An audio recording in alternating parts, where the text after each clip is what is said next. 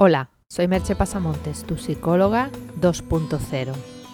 Si entras en mi blog www.merchepasamontes.com encontrarás información sobre cómo contratar mis servicios profesionales de psicoterapia y coaching, tanto online como presencial. También encontrarás un link para la descarga de mi nuevo libro Calma tu mente, domina tu ansiedad. El podcast de hoy lleva por título ¿Eres emocional o racional? Cuando alguien nos pregunta, ¿tú eres racional o emocional? La mayoría tenemos bastante clara una respuesta. La mayor parte de nosotros solemos tener una tendencia a estar en el lado emocional o en el racional, y esa tendencia nos acompaña más o menos de manera estable a lo largo de nuestra vida. Es obvio que algunas situaciones son de por sí, de por sí más del lado emocional, como por ejemplo una boda, o más del lado racional, como resolver un problema matemático. Y todos tenderemos a inclinarnos más de ese lado, es natural. Pero aún así, habrá diferencias individuales en la manera en que las vivimos. Por poner un ejemplo, habrá personas que en una boda se emocionen y pasen todo el rato llorando de la emoción y de la alegría de la vivencia, y habrá otras pues que sí, que notarán una cierta emoción, pero no llegará a tanto. Habría una tercera característica, que sería el ser instintivo.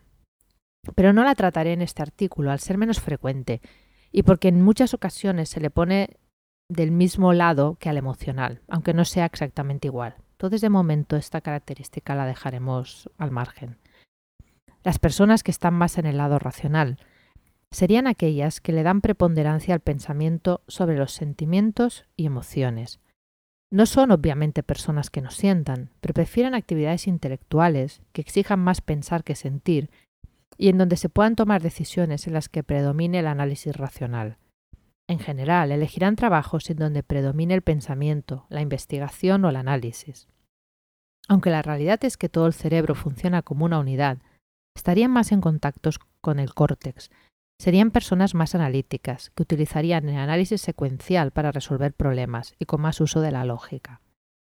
Las personas que están más en el lado emocional estarían más conectadas con su cerebro emocional, con los llamados centros inferiores, el sistema límbico, a veces también llamado cerebro emocional.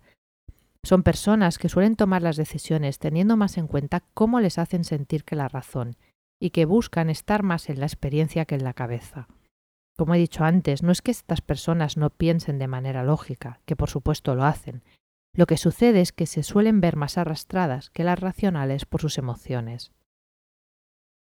Ambas posturas son válidas para ir por la vida, pero cuanto más en el extremo de una de ellas estés, más problemas acabará causándote.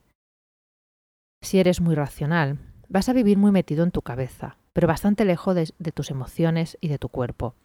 No estar en contacto con tus emociones y, con tu cuerpo te puede llevar a tomar decisiones que por muy lógicas que parezcan, luego descubres que en realidad no querías o no te apetecían. También te puede ocasionar dificultades para empatizar con los demás de una manera sincera, pues en ocasiones no sabes qué hacer con las manifestaciones emocionales de los otros. También puede llevarte a somatizar las emociones que no consigues expresar. Y además, te estás perdiendo la maravilla del mundo emocional, que te puede dar muchas satisfacciones si te dejas tocar por él. Si vives, por el contrario, sumergido en el mundo emocional, es posible que te tomes la vida demasiado a pecho, pues todo te afecta sobremanera.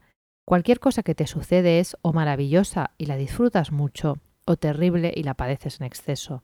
No hay términos medios en tu vida. Eso te lleva a una montaña rusa emocional constante.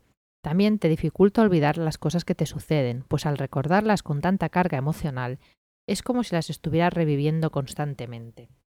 Eso puede acabar conduciéndote a la ansiedad o a estados depresivos, y a meterte en situaciones en las que preferirías no estar.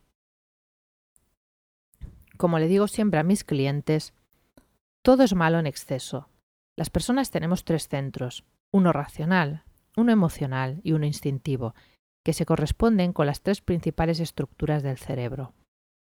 El estado ideal es aquel en el que los tres centros están compensados, en que ninguno sobresale de un modo especial.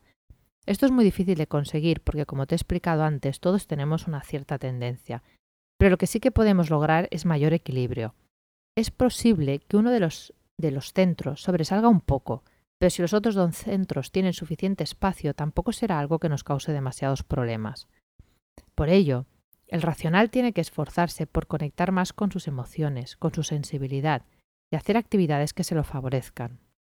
El emocional ha de ir hacia su cabeza y moderar sus exabruptos emocionales.